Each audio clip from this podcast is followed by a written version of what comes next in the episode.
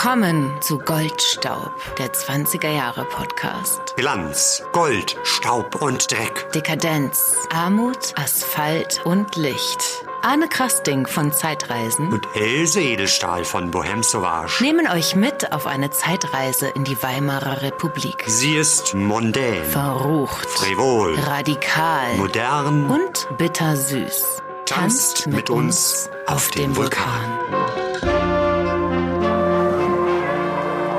Geräusche am Urlaubsstrand, die hören wir gerade. Ja, der Sommer ist vorbei. Else, wie war denn für dich? Warst du häufig baden? Ja, ständig. Ständig. Auch am Wannsee? Nee, am Müggelsee. Hm, auch nicht schlecht. Und ja. um den Müggelsee herum. Aber die Da gibt es meisten. ja sehr viele. Gibt viele Badestellen. Ja. Die meisten waren ja sicherlich am Wannsee baden. Aber stell dir mal vor, wir sind im Jahr 1906, machen die Zeitmaschine an. Und Klein Else, wie alt bist du da? Sieben? Sieben Jahre, 1899, ja, passt ganz gut. Klein Else ist mit ihren Eltern unterwegs und will baden, weil es ein super Sommer ist. Und sie hat am Wannsee eine schöne Stelle gefunden und will hineinlaufen ins kühle Nass. Und dann schreit die Mutter, nein, Else, hier nicht. Denn es sind große Schilder aufgestellt, Baden verboten am Wannsee. Das war 1906, aber dann kommt es 1907 zur Baderevolution. Das Thema unserer heutigen Sendung: Hygiene und Badekultur. vom Wannenbad zum Wannsee. Ihr erfahrt, was es mit dem Zwickelerlass auf sich hat. was ein Nuttenaquarium ist Oder wie der Reichspräsident Ebert einen Badehosenskandal auslöst. und warum die Engländer schneller im Schwimmen waren als die Deutschen. Und was eine Wellenbadeschaukel ist. Ja, also es geht auf jeden Fall um Wasser. Heute haben wir gleich drei Gäste in unserem Podcast, nämlich zum einen den Experten für die Bädergeschichte. Dann waren wir zu Gast in einem der schönsten Stadtbäder Berlins. Und wir sprechen mit einer Dame mit einer sehr außergewöhnlichen Leidenschaft. Aber erstmal, wie, wie geht's dir? Wie war deine Woche?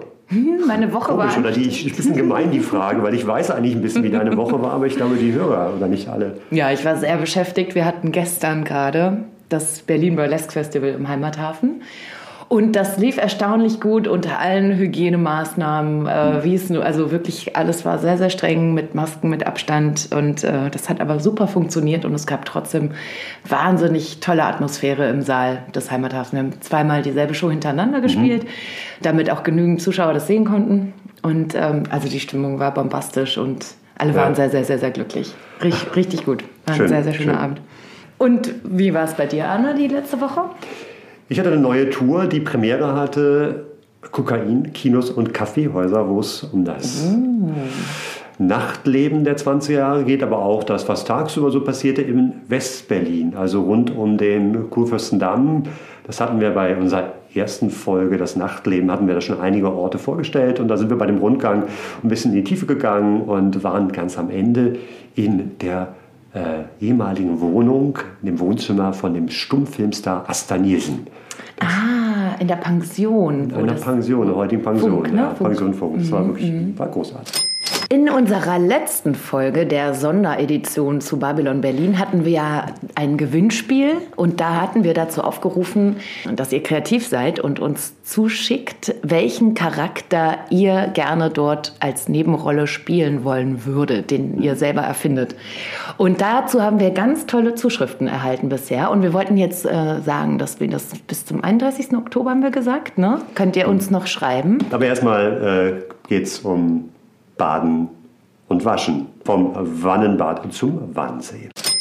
Anne, Ja, Also, jetzt bin ich nicht mehr die kleine siebenjährige Else, sondern jetzt bin ich, sagen wir mal, irgendwie so 25 und ich wohne im Wedding und ähm, bin ganz normale Arbeiterin und muss mich ja regelmäßig waschen. Was mache ich denn da am besten jetzt? Ein Badezimmer wirst du in deinem Zimmer natürlich nicht haben. Fehlanzeige. Das ging einem Großteil der Berliner Wohnungen so. Etwa ein Viertel der Wohnungen hatte überhaupt nur ein Bad im Jahr 1925. Also Berlin schnitt damit aber relativ gut ab. Es gab Städte wie Düsseldorf, wo das noch schlimmer war. Eigene Toilette bei dir? Fehlanzeige. Auch eher im Hausflur dann vielleicht? Vielleicht auf halber Treppe, ja. Wenn du Glück hast. Manchmal gab es auch nur eine Art Kackhaus auf dem Hof. Mm. Gott sei Dank waren die meisten Toiletten seit der Kaiserzeit an der Kanalisation angeschlossen. Na, immerhin. Immerhin. Und sowieso in der Kaiserzeit ist schon relativ viel passiert. Man hat erkannt, also vor allem in den großen Städten, dass man was tun muss für die Volkshygiene, um eben auch Krankheiten zu vermeiden. Und es gab in Berlin so einen ja, Schlüsselmoment für die private Sauberkeit. Das war eine Hygieneausstellung, wo eine Hütte aufgestellt wurde mit mobilen Brausen. Duschen, könnte man sagen. Mhm, mhm. das fanden die Berliner super. Und danach, ja, gab es dann diese Forderung, jedem Deutschen wöchentlich ein Bad. Das war, das war das Credo gewesen eines Berliner Arztes, Oskar Lasser. Und er wollte damit eben durchsetzen, dass man wirklich ein bisschen mehr für seine Körpersauberkeit, für die Hygiene getan hat. In welchem Jahr ungefähr war das? Das war 1883 gewesen. Ah ja. Mhm. Ja, aber zurück zu dir. Also du hast keine hm. Brause, keine Dusche. Hast du eine mobile Badewanne vielleicht? Mhm. Kein Geld wahrscheinlich, ne? Wahrscheinlich nicht. Kein Platz, mhm. kein Geld. Vielleicht klopfst du dann bei den Nachbarn, den Tschitschewitschen an und fragst, ob die dich an ihrem Badetag vielleicht mit reinlassen. Uh. Der Badetag. Meistens war das am Samstag gewesen und da hieß es dann Wassereis machen in einem Wasserkessel. Dann wurde die mobile Zinkbadewanne in die Küche gestellt und dann wurde das Wasser eben mit kaltem Wasser noch so ein bisschen gemischt. Äh, nebenbei ein schöner Rindereintopf vielleicht äh, gemacht, gekocht. Also es waren viele Gerüche, die man da genossen hat. Kernseife und Schrubber standen bereit und dann hinein ins Glück. Nicht nach Schönheit, sondern nach Alter, Alter oder ja. Rang in der Familie. Also erst Vati, dann Mutti, dann Tante. Und irgendwann kam dann die Kinder dran. Du sowieso als Letzte, du bist ja nur die Nachbarin. und man muss sich vorstellen, die Farbe des Wassers wurde eben immer dunkler. Eher dem Eintopf gewissermaßen ähnlich, der da auf dem Kochtopf vor sich hin köchelte. Und ähm, der Badetag war dann irgendwann vorbei. Es gibt übrigens eine wunderbare Zeichnung von dem Berliner Maler Heinrich Zille, die wir dann nachher auch noch posten, dann auf Facebook, wo man eben sieht, wie die ganze Familie dort bereit stand. So Schlange steht vor der Badewanne. Schlange steht sozusagen. vor der Wanne, bis alle in die Wanne ja. hüpfen konnten. Ja, Elsa, aber wie bist du jetzt sauber geworden? Hm. Aber sag mal, hatte ich nicht vielleicht so einen typischen Waschtisch bei mir in meiner Bude auf der Butze? So eine, so ein, so ein ja, weißt du, so ein Schrank, Waschkommode mit, hm. mit einer Marmorplatte oder so einer Steinplatte drauf und diesen Emaille-Schüsseln und Emaille-Krug und ja. da hat man Wasser reingefüllt. Also keine Wanne, sondern ein, ein Tisch. Hm. Genau.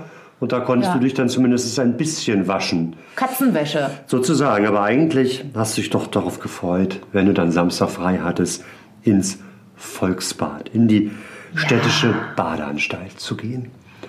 Und darüber und über noch vieles mehr werden wir jetzt mit dem Historiker Dr. Matthias Olev sprechen, der gleichzeitig auch Sprecher der Berliner Bäderbetriebe ist. Es geht zum Beispiel um die Flussbadeanstalten. Denn viele der Städte in Deutschland, in Europa haben ja Flüsse. Und da stellt sich natürlich die Frage, haben die Leute da auch gebadet? Oder ist das so wie das Badeschiff? Das Badeschiff, wo man einen, in Berlin einen stillgelegten Kahn mit Wasser gefüllt hat und dann einfach darin badet. Das werden wir jetzt einmal fragen. Badeschiffe in dem Sinne waren es nicht, aber es waren auf Pontons gelagerte Badekonstruktionen. Das muss man sich ungefähr so vorstellen. Vom befestigten Ufer ging man über einen Steg in dieses Flussbad hinein. Das war dann eine, eine Holzkonstruktion, in der Regel mehr oder weniger opulent. Und die Flussbäder, viele davon, die galten ja auch als die sogenannten Sechserbäder, da konnte man dann eben für fünf Pfennig baden gehen. Das war für viele zwar immer noch eine ganze Menge Geld, äh, aber da war, äh, wurden dann die wesentlichen Badebedürfnisse der Innenstadtbevölkerung von Berlin befriedigt. Also wir haben gerade gehört, das heißt Sechserbäder, aber kostet fünf Pfennig. Das habe ich nicht verstanden, Arne. Ja, also das ist so. Ähm, ich bin jetzt auch nicht gut in Mathematik, aber historisch ähm, war der Sechser eine Münze im Wert von sechs Pfennigen. Dann im 19. Jahrhundert ein halber Groschen. Und bis dann der Euro eingeführt wurde, wurde es der Begriff für das 5-Pfennig-Stück. Heute bezeichnet er auch das 5-Cent-Stück. Also, tja, nicht ganz logisch, aber historisch erklärbar. Die Flussbadeanstalten waren also fest verankert in der Stadt, aber es gibt ja gerade in Berlin auch wahnsinnig viele Seen um die Stadt herum. Da könnte man doch auch ohne weiteres reinhüpfen, oder? Also freies Baden im Kaiserreich war verboten. Also man durfte, äh, wenn man Freibäder besuchte, dann ging das nur in diesen Flussbädern, die ja eben diese blickdichten Kästen waren. Es wurde geschlechtergetrennt gebadet und das Entscheidende war eben, dass äh, die nicht badende Bevölkerung in voller Montur am Ufer nicht die leicht bekleideten Badegäste im Bad sehen sollte, weil das galt als unschicklich, das war ein gesellschaftlicher Skandal. Und das änderte sich eben 1907 am Strandbad Wannsee mit der sogenannten Baderevolution am Wannsee, wo die königliche Regierung äh, in Potsdam äh, auf Antrag des Landrats Stubenrauch vom Landkreis Teltow, der damals zuständig war, damals gehörte der Wannsee noch nicht zu Berlin, ähm, eben das freie Baden zugelassen hat. Und aus heutiger Sicht muss man das schon als so eine Art Schabowski-Moment bezeichnen, denn die königliche Regierung, wie auch der Landrat, wie auch der Oberförster von Grunewald, haben sich nicht ausmalen können, welche Volksbewegung eine Genehmigung, offizielle Genehmigung äh, des freien Badens auslöst. Äh, und genau das trat aber ein 1907 und äh, das erste Mal in Preußen badeten eben beide Geschlechter gleichberechtigt und noch dazu frei einsehbar von außen für die Flaneure am Ufer. Das war für die einen ein Skandal und für die anderen eine Sensation. Mhm. Also Skandal, sprich, es ist nicht äh, bei allen gleichermaßen gut angekommen. Nein, nein, das ist auf gar keinen Fall. Es gab Petitionen, es gab Eingaben, ähm, das Baden wieder zu verbieten, aber das tatsächlich hat sich die königliche Regierung nicht getraut, beziehungsweise dazu konnte sie sich nicht durchringen. Ähm, vermutlich, weil sie dann vermeiden wollte, dass dann eine wirkliche Revolution losbricht. Denn die ähm, äh, größten äh, Bevölkerungsteile, die am meisten davon profitiert haben, dass am Strandbad Wannsee frei gebadet werden konnte, das waren eben die Arbeiterfamilien aus den Innenstadtbezirken Berlins die in sehr prekären Wohnverhältnissen lebten, ohne Bäder, ohne Licht und Luft in den ähm, äh, Wohnungen äh, und die mit ihren Kindern dann da rausgefahren sind, weil es erstens kostete es nichts, äh, dort baden zu gehen und zweitens äh, alle konnten zusammen baden. Also Familienbaden war das erste Mal für große Teile der Bevölkerung überhaupt erst möglich. Also, auf zum Wannsee, zum Badespaß. Denn jetzt geht es natürlich um den Spaß. Die Hygiene spielt die noch eine große Rolle? Na, die Hygiene war selbst auch beim Strandbad Wannsee ein großes Thema, denn die äh, Arbeiterfamilien, die dort baden gingen, konnten sich die Flussbäder zum Beispiel nicht leisten. Oder auch die Stadtbäder. Ähm, sie haben dann eben halt äh, in einen Fahrschein für die S-Bahn investiert, weil das günstiger war. Und dann ging das auch nur bis Schlachtensee und dann mussten sie den Rest laufen, weil sie dafür das Geld nicht mehr hatten, aber das haben sie gemacht äh, um sich den äh, Dreck von der, vom Leib zu waschen. Das ist das eine. Ähm, ja, der Hygieneauftrag der Stadtbäder in dem Kaiserreich, das war äh, letztlich hat sich das nicht großartig verändert. Man hatte nur eine andere Auffassung davon, wie die Menschen sauber werden sollen.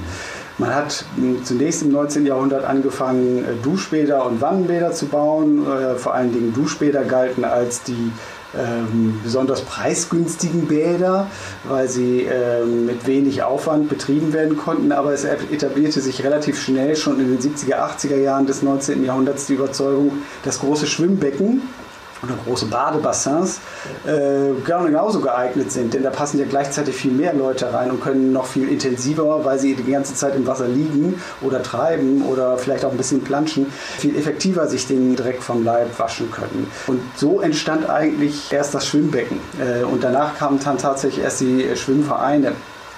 Dass es sich hin entwickeln sollte, die Stadtbäder hin zu einem Volksversorgungsauftrag oder einem Gesundheitsauftrag hin zur Bewegung im Wasser, dass die Leute auch schwimmen lernen können sollen. Das kam tatsächlich erst in den 20er, 30er Jahren. Denn die Stadtbäder und auch die Flussbäder ähm, waren zwar mit großen Schwimmbecken schon ausgestattet, aber nicht der Gestalt, dass wirklich in Größenordnung die Gesamtbevölkerung dort hätte schwimmen gehen können. So viel Wasserfläche gab es dann tatsächlich nicht eines der schönsten Stadtbäder, nämlich das Stadtbad Oderberger Straße in Berlin, hat Anne letzte Woche besucht und er traf sich dort mit Verena Jeschke. Sie ist die Direktorin des gleichnamigen Hotels und somit auch die oberste Bademeisterin.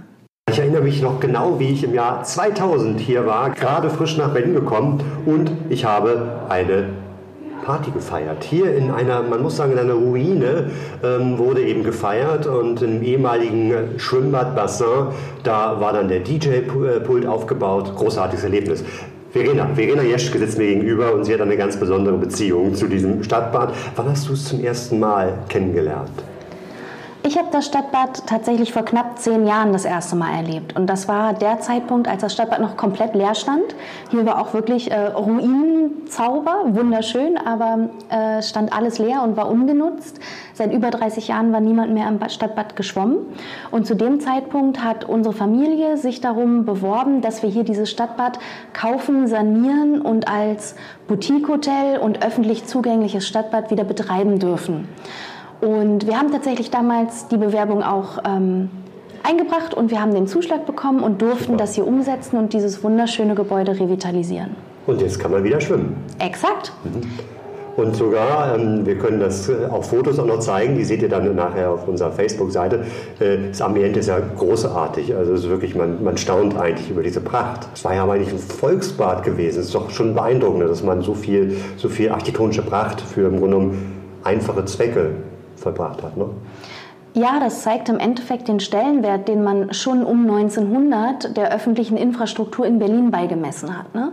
Berlin ist damals zur Metropole geworden und man wollte sozusagen die, die öffentliche Infrastruktur entsprechend auch ausbauen und entsprechend repräsentativ gestalten. Und in der Folge haben wir hier ein wunderschönes Ambiente mit einer kathedralenartigen Schwimmhalle. Und der absolute Geheimtipp ist, um die Mittagszeit kommen, dann ist man hier fast alleine. Wunderbar. Aber ich kann kein Wannbad mehr nehmen, wie in der Kaiserzeit oder in den 20er Jahren noch. Die gab es ja damals noch. Die Wannenbäder sind tatsächlich nicht mehr existent. Hier waren ursprünglich mal knapp 200 Dusch- und Badekabinen. Mhm. Die konnten die Menschen, die in den angrenzenden Mietskasernen hier im Prenzlauer Berg gewohnt haben, mieten. Die haben wir umgewandelt und da sind heute Hotelzimmer drin. Das heißt, wenn man bei uns im Hotel und Stadtbad ein Zimmer zur Übernachtung bucht, dann je nach Zimmertyp kann es sein, dass man in der ehemaligen Wohnung vom Schwimmbaddirektor wohnt oder in einer ehemaligen Dusche- und Badekabine. Und da hat man dann durchaus auch teilweise noch die alten Fliesen an der Wand oder äh, hier und da mal eine Seifenschale. Mhm. Und ähm, die Wannenbäder, also habt ihr da irgendwas konserviert noch äh, von der alten Architektur hier in dem, in dem Gebäude? Ja, wir haben tatsächlich die Türen zu den Duschkabinen aufgehoben und entweder an Ort und Stelle erhalten oder neu verbaut. Wir stehen jetzt vor so einer Tür, grün, passt irgendwie, so stellt man sich eine, eine Tür zu einem Wannbad, in einem Schwimmbad, in einem Volksbad vor. Wie lief das denn dann ab? Man hat sich un, äh, dann ein, ein Ticket geholt oder? Genau so war das. Man ähm, hat sich unten sein Ticket gekauft und dann ging man erstmal in einen Warteraum. Das war nach Geschlechtern getrennt. Und dann wurde man dort abgeholt und zu der für einen vorgesehenen Dusch- oder Badekabine gebracht. Und an der Tür war dann so eine kleine Tafel, da wurde dann dran geschrieben, bis wann man bezahlt hatte. Und danach konnte man eben starten. Und das hat man sich im Endeffekt ein bisschen vorzustellen wie die Szene im Stadtbad Wedding aus Babylon Berlin. Genau, genau, in der zweiten Staffel, glaube ich. Ne? Hm. Exakt. Und da wird ja auch quasi darum geknobelt, wer Glück hat und als Erste in die Wanne darf und wer Pech hat, musste eben als Zweite ins benutzte Badewasser. Hm. Und genau so, das war ganz gängig damals, kann man sich das hier bei uns im Stadtbad Oderberger auch vorstellen. Wie kann man denn dieses, dieses Gebäude, diese Geschichte erleben als Gast? Also die Brausezellen kann man heute nicht mehr mieten. Schade. ähm, man kann aber zum Schwimmen kommen. Wir haben die Schwimmhalle und die Sauna. Die ähm, Öffnungszeiten sind immer online veröffentlicht und die steht jedem zum Besuch frei. Also egal ob Berliner oder Hotelgast, ähm, man kann hier zum Schwimmen vorbeikommen. Dann kann man natürlich einfach ein Hotelzimmer buchen. Da hat man gleich das ganze Ambiente und eine wunderschöne Übernachtung in wirklich tollen individuellen Zimmern. Ähm, man kann natürlich auch einfach unsere Bar besuchen. Und wir haben noch ein tolles Gimmick. Und zwar jeden ersten Dienstag im Monat haben wir eine kostenfreie historische Führung. Da kann man gerne kommen. Aha, also das wäre jetzt. Anfang November. Kommt vorbei. Und es gibt auch noch etwas zu gewinnen. Äh, Verena, du hast freundlicherweise angeboten, etwas hier zu sponsern für unseren Podcast. Was ist es? Wir möchten gerne Tickets für Schwimmbad und Sauna verlosen. Wir würden uns sehr, sehr freuen, wenn ihr euch äh, fleißig bewerbt und ähm, uns bald besuchen kommt. Wie lange sind die Gutscheine gültig? Äh, weil momentan ist das Reisen ja noch so ein bisschen kompliziert. Na, ich sag mal so, wir sind ja ein Familienbetrieb. Ähm, wir machen das hier die nächsten Jahrzehnte. Wir planen nicht irgendwo hinzugehen. Insofern passt gut auf eure Gutscheine auf und dann sind die auch länger gültig. Das ist doch mal eine Aussicht. Also ähm, viel Erfolg. Wir werden euch gleich sagen, was ihr dafür machen müsst. Wir möchten von dir wissen, wo du am liebsten baden gehst. Hast du einen Geheimtipp? den du uns verraten möchtest? Oder ist es doch eher die heimische Badewanne? Und mit wem würdest du gerne baden dort? Und in was möchtest du baden? Also schreibt uns an post.gold-staub.de. Ich würde natürlich am liebsten in einer goldenen Badewanne mit Goldstaub baden. Und nun zurück zu Dr. Matthias Olev. Denn im Laufe der Weimarer Republik änderte sich etwas bei den Schwimmbädern. Der erste wirkliche äh, Paradigmenwechsel beim Bäderbau, das sieht man eben bei dem Stadtbad Mitte in der Gartenstraße. Das ist eines der ersten Hallenbäder in Kontinentaleuropa gewesen mit einem 50-Meter-Becken. Mhm. Und noch dazu mit dieser Konstruktion, dieser Stahl-Glas-Konstruktion, die an vier Gebäudeseiten komplett verglast ist und auch das Dach äh, lässt ja diffuses Licht von oben rein. Äh, das ist in dieser Art und Weise bis heute einzigartig, dieses Bauwerk, äh, aber damals sehr umstritten.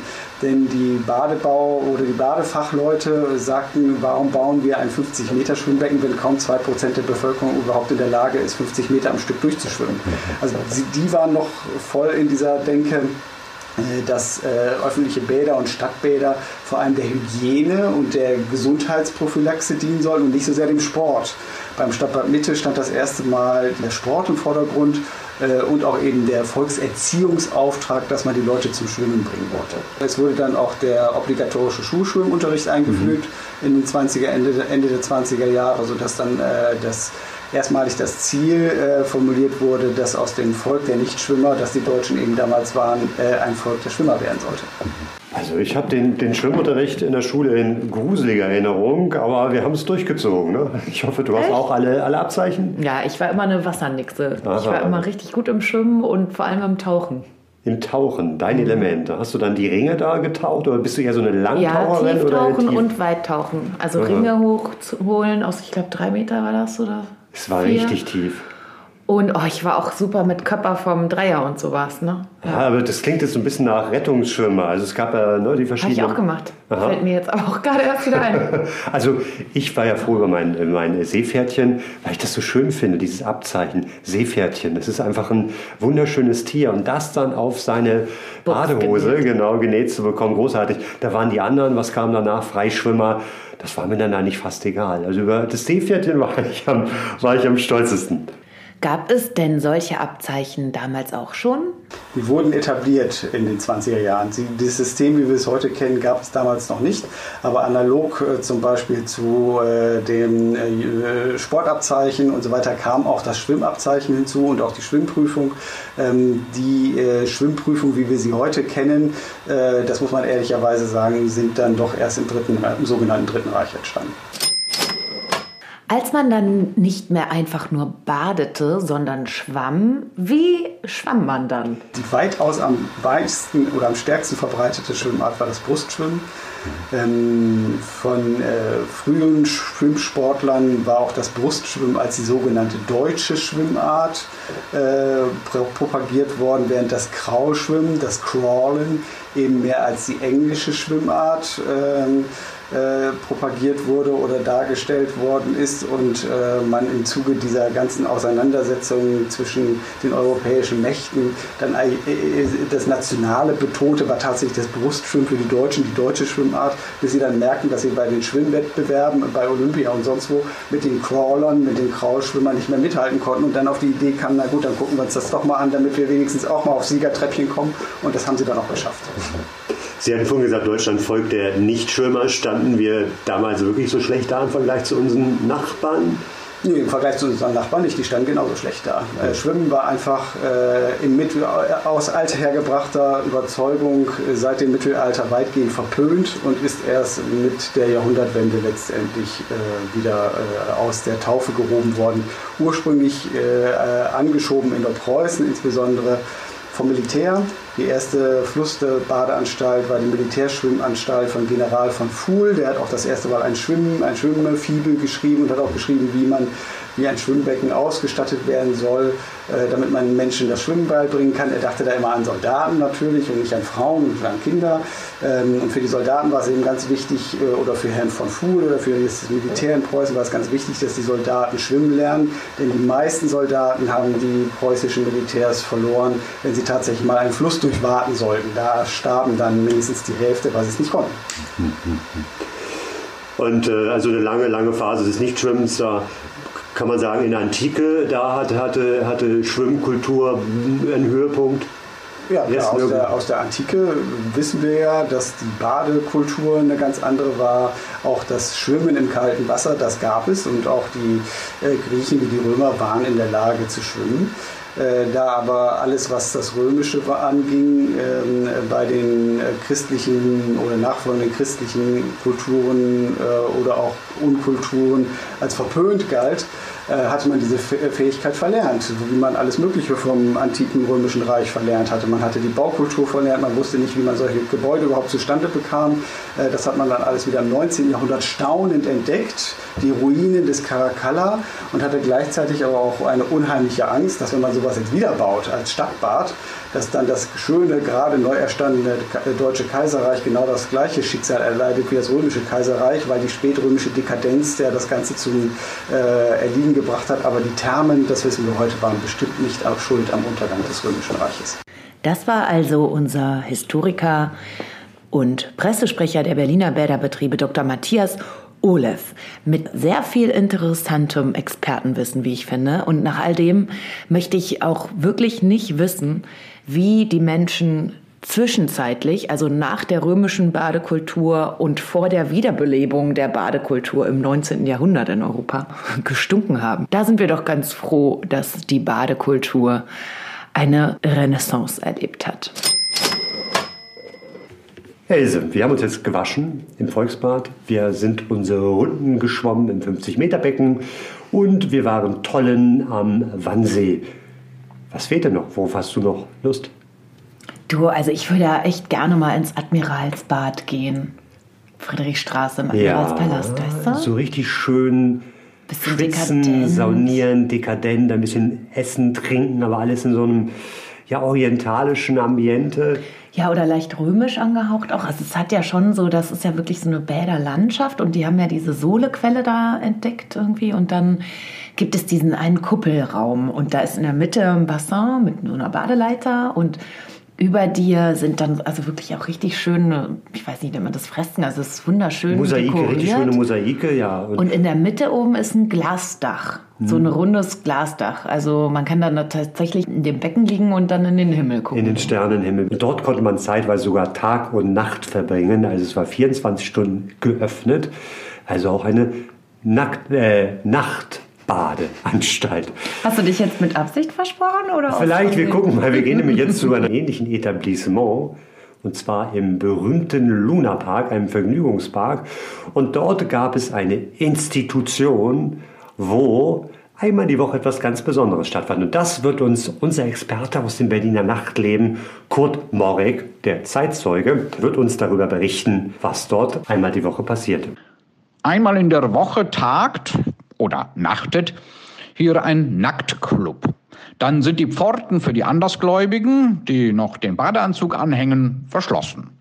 Sonst aber hat jeder Schwimmer und Nichtschwimmer Zutritt zu dem feuchten Element, das laulich angewärmt und in brandende Bewegung versetzt ist. Hier ist schon manchem Odysseus die Sirene gefährlich geworden und es haben sich zwischen Hecht und Forelle zart zärtliche Bande geknüpft, wie sie unter Raubfischen sonst nicht alltäglich. Das war ein Zitat aus Ein Führer durch das lasterhafte Berlin von Kurt Murek, gesprochen von Holger Thurm. Und in dem Bad im Luna Park, da war natürlich auch die anderen sechs Tage die Woche Betrieb. Und auch da gab es eine Sensation. Es war nämlich eines der größten Wellenbäder Europas, wo man eben dann wirklich mit einer Wellenmaschine so ein bisschen das wilde, äh, wogende Treiben der Nordsee erleben konnte. Und die Berliner hatten auch einen Spitznamen für dieses Schwimmbad. Das Nuttenaquarium. Das Nuttenaquarium. Hat das mit dem Betrieb zu tun, den Kurt Morrig erzählt hat? Eher nicht. Im Grunde genommen hat man die Damen, die Ende der 20er Jahre durchaus adrett bekleidet in ihren Badenanzügen am Beckenrand gesessen haben und sich präsentiert haben. Vielleicht auch auf einen Flirt aus waren. Und da war man dann schnell mit einem Spitznamen dabei, eben das Nuttenaquarium. Übrigens, die Wellen konnte man auch mit nach Hause nehmen. Ach richtig, es gab ja das sogenannte Wiegenbad und Wellenbad. Ja, oder die Wellenbadeschaukel. Ja, wie kann man sich das vorstellen? Ähm, so eine Art Badewanne, ne? Das, ja, das war, also ich habe hier ein Bild von einer Annonce über die Triumph Wiegenbad und Wellenbad ähm, Schaukel. Und das sieht so aus, also man liegt da drin, es sieht ein bisschen aus wie ein Sarg, ist aber hinten rund und ähm, hinten auch höher als vorne. Also man liegt aber komplett drin und es sieht so aus, als könnte man mit diesem Modell hier so von rechts nach links schaukeln. Das war eines der früheren Modelle. Es gab eine Firma Kraus, die hat dann 1926 ein ja, ganz besonderes Modell auf den Markt gebracht mit Kufen wo man dann eben wirklich schaukeln konnte, ohne dass man Wasser verloren hat. Ähnlich wie auf dem Schaukelstuhl, nur dass man dabei im Wasser sitzt. Genau. Und ähm, dann konntest du auch noch das Ganze mit einer kleinen, mit einem Schwitzbad verbinden, also mit einer Wärmezufuhr. War aber auch nicht Ah, ganz günstig. Ich sehe gerade hier mit Schwitzeinrichtung 62 Mark, ne? Statt 62, 62 Reichsmark. Also das konnte sich die äh, kleine Else im Wedding sicherlich nicht leisten. Bevor wir euch über die beiden Bademodenskandale aufklären, kommen wir ein wenig ins Plaudern mit unserer Badeanzugstrickerin. Anne und ich haben heute zu Gast in unserem Salon Lady Daisy Ashton. Daisy gehört sozusagen zu unserem inneren Bohem Sauvage Zirkel dazu, schon seit einigen Jahren mittlerweile. Eigentlich ist sie Kunsthistorikerin, aber das, was ich so kurios finde an ihr, ist, dass sie über den Winter, also jetzt fängt ja so die Saison an, die Badeanzüge strickt für unsere Yachtausflüge oder auch die ähm, Bade Badeausflüge nach Zinnowitz, wenn wir dann mit der historischen Bahn im Sommer nach Zinnowitz zum Strand fahren. Und dann gibt es immer so Bestellungen Ja. über den Winter. Ja. Und ja, erzähl doch mal Also, darüber. Wie ja, fing genau. das Also ich an? bin Daisy, ich freue mich sehr, hier zu sein. Ähm, ja, wie fing das an? Also ich hatte mir selber mal einen Badeanzug gestrickt und äh, nach einem 20er Jahre Muster und habe gedacht, das muss man doch mal ausprobieren, ob ein gestrickter Badeanzug tatsächlich im Wasser funktioniert. Und äh, das hat als prima funktioniert und gerade in der Ostsee, die ja ein bisschen kälter ist, war das auch schön warm. Tatsächlich? Und ja, weil das halt ein bisschen länger dauert, bis das Wasser dann durchkommt, Ah, ne? weil es ja mhm. recht dicker Stoff ist. Und äh, dann habe ich, wollte ich unbedingt das auch mal für den Herrn machen. Und dann habe ich einen von denen aus unserer Gruppe gefragt, ob er mal Versuchskaninchen spielen würde. Und habe dann ein Muster gesucht, was nicht so einfach war für Herren, ein, ein Strickmuster zu finden. also meistens sind die ja schon gestreift eigentlich. Die sind gestreift, aber ich Aber brauchte halt die Proportionen speziell. und so. Also und dann habe ich aber was gefunden. Das war ein Muster von 1921 und das äh, passe ich halt jetzt immer an, je nachdem, wie groß der der Herr ist oder was für Streifen er haben wollen. Also du nimmst dann. Maß, Körperlänge, Ich nehme Maß, genau. Umfang. Ja, genau. Und dann weißt du, dann rechnest du das irgendwie aus. ich rechne das aus und dann Richtig äh, mit Mathematik so. ja, das ist das Kästchen, Schwierigste. Maschen. Das ist das Schwierigste. Ach, ich erinnere mich aber, dass du neulich mal, hatten wir gesprochen, eine Mathematikerfreundin hast, die Genau, tatsächlich mit genau. so Kästchen dir das erklärt hat, Ja. wie du es Ja, ausrechnen kannst. Richtig, richtig, weil das finde ich ziemlich schwer. Aber mittlerweile habe ich genug Erfahrung. Also ich weiß mittlerweile, wie viele Maschen für einen bestimmten Beinumfang angesetzt werden müssen. Also das geht ganz gut mittlerweile. Und dann gibt es da verschiedene Modelle, so mit Ärmchen dran oder mit nur so. Also mit Ärmchen habe ich bislang noch gar nicht gemacht, sondern es waren immer Träger. Mhm. Ähm, also die Unterschiede sind eigentlich hauptsächlich in, wie lang der Short ist. Das können die alle selber bestimmen. Die Beinlänge? Die Beinlänge und, äh, und dann halt welche Streifen, wo die Streifen sitzen, ob überhaupt Streifen, welche Farben. Ich wollte jetzt auch mal so, so ein Zickzack versuchen, mal gucken, Mhm. ob das was, was wird. Also mit Ärmeln habe ich noch nichts gemacht, sondern das ist immer mit Trägern. Ist dann ein Sonderwunsch. der Genau, dann so genau. Das könnte man aber mal versuchen. Und dann ist das ja sicher auch eine ganz bestimmte Wolle oder Material. Also was ist Genau, das denn? genau. Also ich benutze dazu merzerisierte Baumwolle. Und Baumwolle, merzerisiert, mu- aber die muss merzerisiert sein. Die Mhm. ist so in einer gewissen Art gesponnen, dass die leicht glänzt. Ah ja, genau. Und Also die hängt nicht. Ja, Also das- ähm, das ist das ganz Wichtige. Normale Baumwolle würde sofort aussehen wie ein Sack. Und die Badeanzüge früher waren ja hauptsächlich auch aus Wolle.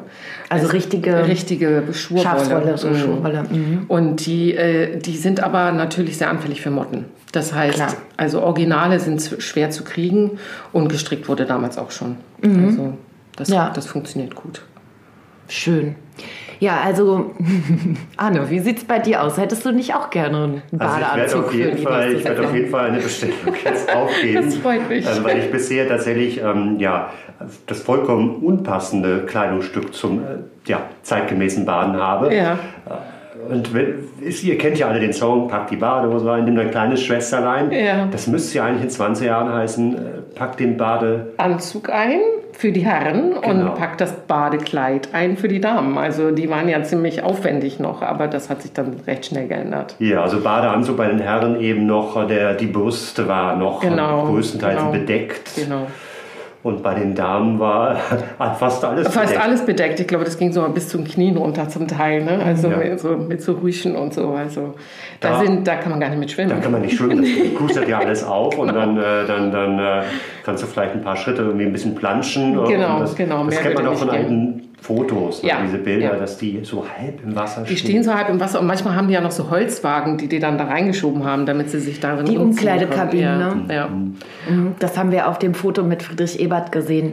Ja, aber das Die, hat sich ja genau, das hat sich ja dann in 20 Jahren geändert. Also Genau. da durfte der Mann dann auch irgendwann ähm, oben ohne. Oben ohne, also ich habe oben ohne noch nicht gemacht, muss ich sagen. Also die meisten wollen immer noch gerne die traditionellen, aber ähm, das kann man halt auch mal versuchen, dass man nur eine Hose macht, aber die wäre dann immer noch kein Speedo. Also Was ist denn ein Speedo? wenn die dann so ganz klein und knapp sind. So Tanga-mäßig. Tanga-mäßig. Nee, das- Das wollen wir nicht, das wollen wir nicht. Ja, aber für die Dame begann ja auch dann so eine Art Bademodenrevolution in den 20er Jahren. Ja. Ja, genau. Also die, äh, es gab ja tatsächlich in den USA, da gibt es auch ganz wunderbare Fotos, wo Damen verhaftet wurden am Strand, weil sie zu viel Bein gezeigt haben und weil sie halt schon Badeanzüge anhatten, anstatt die Badekleider. Also, aber das hat sich ziemlich schnell geändert, weil halt auch äh, diese, diese Idee, dass man an der frischen Luft sein muss, dass man sich bewegen muss, dass man auch Und auch die Idee des geht. Schwimmens als Sport ja, als sozusagen Sport, sich genau. durchgesetzt hat dann, Richtig. ne?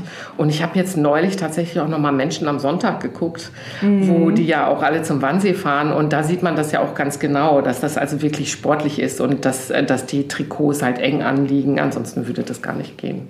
Ja. Menschen am Sonntag, das wird äh, unsere Empfehlung der Woche auch sein. Billy Ein Wilder. wunderbarer Film, Ja. werden Ja. wir später nochmal ausführlicher Ach, vorstellen. wunderbar, wunderbar. Daisy, wie kamst du denn überhaupt zu den 20er Jahren und dann infolgedessen dazu, die Badeanzüge für die Gesellschaft zu nähen? Also äh, zu, zu stricken, Zu stricken. Ähm, also das ist wirklich ganz kurios, weil äh, da kann ich mich noch genau dran erinnern, als ich 16 war, gab es im Fernsehen eine Miniserie. Und das war eine Verfilmung von Zärtlich ist die Nacht, Tender is the Night von F. Scott Fitzgerald. Und die spielte hauptsächlich an der Côte d'Azur. Die waren also immer am Strand und die hatten halt auch solche gestreiften Badeanzüge an mit den, mit den Hosen und so. Und das fand ich ganz großartig. Und äh, die, die Frau, die Hauptfigur in der Geschichte, die saß am Strand und strickte. Und dann habe ich gedacht, okay, also da, das hat also bei mir immer so einen Leitfaden durch mein Leben dann gehabt, dass ich das irgendwann mal ausprobieren musste. Und, und jetzt ist es soweit. Also das heißt, du hast ähm, schon, bev also bevor du Badeanzüge gestrickt hast, auch schon immer schon eine Leidenschaft fürs immer Stricken für, gehabt. Für so. Stricken, Ja. genau. Also So ich deine Meditation auch. so Ich ein finde das bisschen, oder? unglaublich entspannend. Ja. Also man kann da ganz gut mal Musik bei hören oder sogar Film gucken. Ne? Also Wenn man so blind alles. kann, erst recht. Ja, ja. Und die Badeanzüge sind ja, das ist ja kein schwieriger Schnitt in dem Sinne, sondern das geht eigentlich ganz gut von der Hand. Es ist allerdings ziemlich dünne Wolle, also es kann eine Dauert. Weile dauern. Ja. Ja. Wie lange dauert denn so ein Badeanzug? Mit Vermessen, mit, Mit allem Vermessen drum und dran? allem. Also wenn ich wirklich äh, jeden Tag äh, stricke, dann äh, dauert es so ungefähr sechs Wochen. Weil ich ja tagsüber arbeite. Aber wie viele Stunden am Tag strickst du denn? dann? ja, dann stricke ich so zwei, drei Stunden am Tag. Also, drei Stunden, sechs Wochen, Ja. das ist schon Das ist ganz schon- schön lang. Ja. Also ganz schön aufwendig. Das ist auch. ganz schön aufwendig. Je Also da muss nachdem- dann der Träger aber auch wirklich das zu würdigen wissen und Absolut. natürlich auch entsprechend entlohnen. Absolut. So, das, Ja. also, und wie lange ist ist deine Bestellliste für die nächste Saison? Also für die nächste Saison habe ich schon drei Aufträge. Also ist quasi ausgebucht. Äh, Fast ausgebucht. Ich habe mittlerweile eine Freundin, Arne. eine Freundin, die mir hilft. Also ähm, die also auch Eine gut- Zustrickerin. Und, und die hat jetzt auch schon äh, einen für einen Herrn gestrickt aus der Bohème. Also Ah. mhm, äh, wir, werden, wir werden größer. Wow. Den Bademoden. Ja, ja. Ja. Gut, dann sehen wir uns äh, nächstes Jahr im Sommer in Wunderbar. Zinnowitz. Wunderbar. Aber es kommen nur die mit, die eben deine Die, Anzüge- die meine Badeanzüge anhaben, genau. Da gibt es eine richtige Bademoden-Show. Da müssen wir genau, eine Daisys Bademoden-Modenschau machen. Eigentlich wollten wir, Else, wollten wir heute hier bei dir im Salon eine kleine Modenschau machen. Im kleinsten Laufsteg der Welt. Aber das, das heben wir uns dann für nächstes Jahr auf. Genau, genau. Bademoden. Es gibt, es gibt tatsächlich auch ein Foto vom letzten Jahr in Zinnowitz, wo ich glaube, vier oder fünf von den Herren meine Badeanzüge anhaben und alle in einer Reihe stehen. Das schauen wir uns gleich an und das verlinken wir dann irgendwie in unseren Shownotes, Ja. damit ihr, ihr alle die Bademoden von Daisy bestaunen könnt. Und schickt uns gerne Fotos von euren 20er Jahren Badeanzügen, Trikots oder was immer ihr zu, Ja, äh, zu bieten habt. Wir freuen uns. drauf. Im Sommer 1919 kam es zu etwas, was man heutzutage einen gewaltigen Shitstorm nennen würde. Und dies aufgrund unzureichender Badebekleidung einer gewissen Persönlichkeit des öffentlichen Lebens. Diese Persönlichkeit war kein geringerer als Reichspräsident Friedrich Ebert. Nach seiner Wahl aber noch vor seiner Vereidigung. Friedrich Ebert ist mit politischen Freunden unter anderem Reichswehrminister Gustav Noske an der Ostsee, an der Lübecker Bucht. Man ist im Wasser und hat augenscheinlich Spaß, als ein Fotograf vorbeikommt und fragt, ob er ein Foto machen kann. Man willigt ein, aber Ebert verlangt, dass das Foto natürlich nicht der Öffentlichkeit zukommt. Was geschieht? Es wird veröffentlicht in der Berliner Illustrierten Zeitung und zeigt eben die hohen Politiker im Wasser stehend und der Skandal, sie sind oben ohne. Sie tragen eigentlich nur eine Badebuchs.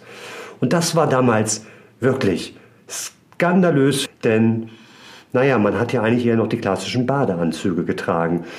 Und die politischen Gegner haben das wirklich instrumentalisiert. Sie haben dieses Foto benutzt, um zu zeigen, wie der Zustand der Weimarer Republik angeblich ist. Vorher der Kaiser und seine Minister in Uniform, in Frack und dann Friedrich Ebert mit einer Badehose.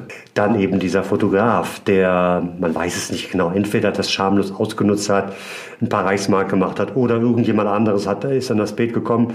Auf jeden Fall war der Shitstorm dann im Grunde genommen da. Und Friedrich Gewalt. Ebert ging baden. Und ein paar Jahre später hat es tatsächlich in München bei einer Ankunft am Bahnhof wurden rote Badehosen von rechten Studenten geschwenkt als ja Zeichen der Provokation. Und es gab Prozesse, es gab Klagen. Bis zu seinem Tod eigentlich hat das Friedrich Ebert beschäftigt. 13 Jahre später, im Jahre 1932, kommt es zu einem weiteren Skandal, der ausgelöst wird vom Zwickelerlass. Und dieser Zwickelerlass sagt, Paragraph 1, das öffentliche Nacktbaden ist untersagt. Paragraph 2, Frauen dürfen öffentlich nur baden, falls sie einen Badeanzug tragen, der Brust und Leib an der Vorderseite des Oberkörpers vollständig bedeckt, unter den Armen fest anliegt, sowie mit angeschnittenen Beinen und einem Zwickel versehen ist. Ah, der was? Rücken einem Zwickelarne. Was ist denn das? Der Zwickel ist so ein kleines Dreieck, das eingenäht ist innen, denke ich mal, äh, im Schritt sozusagen. Im Schritt. Ja, also normalerweise bei Bekleidung, wenn da ein Zwickel ist, dann ist es auch für die Beweglichkeit, aber hier geht es wirklich darum, dass keine Körperteile irgendwie von außen erkennbar sind, die darunter liegen. Also keine ja, Also bei besonderen Damen und Körperteile. bei, ja, natürlich Ja, besondere ja, ja, Körperteile. Ähm, so, der Rückenausschnitt des Badeanzugs darf nicht über das untere Ende der Schulterblätter hinausgehen. Paragraph 3. Männer dürfen öffentlich nur baden, falls sie wenigstens eine Badehose tragen, die mit angeschnittenen Beinen und auch eben einem Zwickel versehen ist. In sogenannten Familienbädern haben Männer einen Badeanzug zu tragen. Ja, so sieht's aus. Wir sind im Jahr 1932 und die deutsche Wirtschaft, ja die Weltwirtschaft ist komplett den Bach runtergegangen. Die politischen Verhältnisse sind extrem instabil in der Weimarer Republik. Und man hat nichts anderes zu tun, als sich um die Bademode zu kümmern. Beziehungsweise die Freizügigkeit in der Bademode. Und natürlich haben die politischen Gegner dieses Erlasses das sofort als Anlass genommen, gegenzusteuern. Und es kam zu einigen bemerkenswerten Reaktionen. Zum Beispiel Ausfluss eines wirklich von Blödheit völlig verwirrten Gehirns. Wer hat das gesagt? Der kommunistische Abgeordnete Wilhelm Kasper. War ja eine Zeit der Freizügigkeit, die Weimarer Republik. Und ähm, da wirkt sowas wirklich sehr, sehr anachronistisch. Ein Stückchen Stoff, was dann bitte, bitte anzuheften sei am Schritt. Das ist schon sehr, sehr merkwürdig. Aber wie gesagt, Bademode kann eben auch Skandale auslösen. Das selten gewordene Wort der Woche. Sommerfrische. Wer in die Sommerfrische fährt, zieht sich im Sommer für mehrere Wochen zum Müßiggang in eine ländliche, erholsame und schöne Region zurück, die ohne Luftschiff zu erreichen ist. Dort geht es stets gemächlich zu und es besteht viel Gelegenheit zum Lustwandeln. Ein Fall von bedrohtem Wort, bei der das Wort ausstirbt, weil das ausstirbt, was es bezeichnet. Was im Fall von manch speziellem Möbel oder Kleidungsstück noch kulturell zu verschmerzen sein mag, ist im Falle der Sommerfrische völlig anders gelagert. Hier sollte nicht nur das Wort überleben, sondern vor allem die Praxis, wofür es mehr denn je gute Gründe gibt. Unsere Empfehlung der Woche. Menschen am Sonntag. Das ist ein Stummfilm aus dem Jahr 1929, zu dem Billy Wilder, der ja später große Karriere in Hollywood gemacht hat, das Drehbuch geschrieben hat. Und Billy Wilder, der lebte zu der Zeit in Berlin und war 23, als er dann äh, hierzu das Drehbuch schrieb. Und das Besondere an diesem Film ist, ganz anders als bei anderen Stummfilmen oder Filmen überhaupt ähm, und vor allem für die damalige Zeit total modern, wurden keine Schauspieler engagiert, sondern Laiendarsteller oder beziehungsweise einfach Laien, die mehr oder weniger sich selbst gespielt haben. Und es sind vier junge Berliner, zwei Mädchen und zwei Jungs, die einen Ausflug ins Grüne machen, nämlich zum Wannsee. Ich glaube, die sind auch, kennen sich noch gar nicht so gut, haben sich da irgendwie verabredet und ja, dann baden die, die hören Musik, die tanzen, die streiten sich und es gibt noch eine Liebes, Liebesaffäre. Und ähm, ja, der Film ist irgendwie wirklich, wirklich so locker flockig kommt er daher und äh, gleichzeitig ist er aber auch so ein bisschen wehmütig im Sinne von, äh, es ist halt irgendwie dieser spezielle Sonntag, wo alle sich so vergnügen, obwohl man halt weiß, man hat dann diese stinkende volle Stadt mit dem vielen Lärm und dem vielen Verkehr hinter sich gelassen und auch der Sonntag geht wieder vorbei. So unser Tipp für den nächsten Sonntag: Menschen am Sonntag. Viel Vergnügen.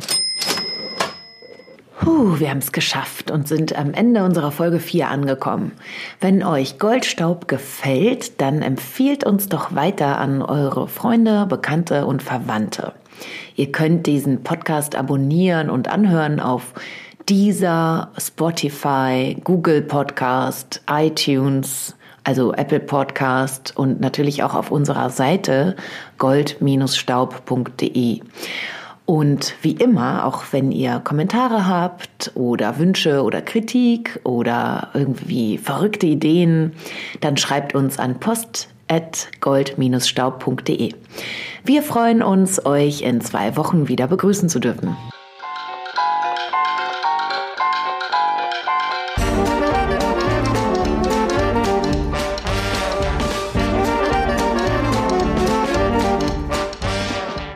Das war Goldstaub, der 20er Jahre Podcast von und mit Else Edelstahl und Arne Krasting.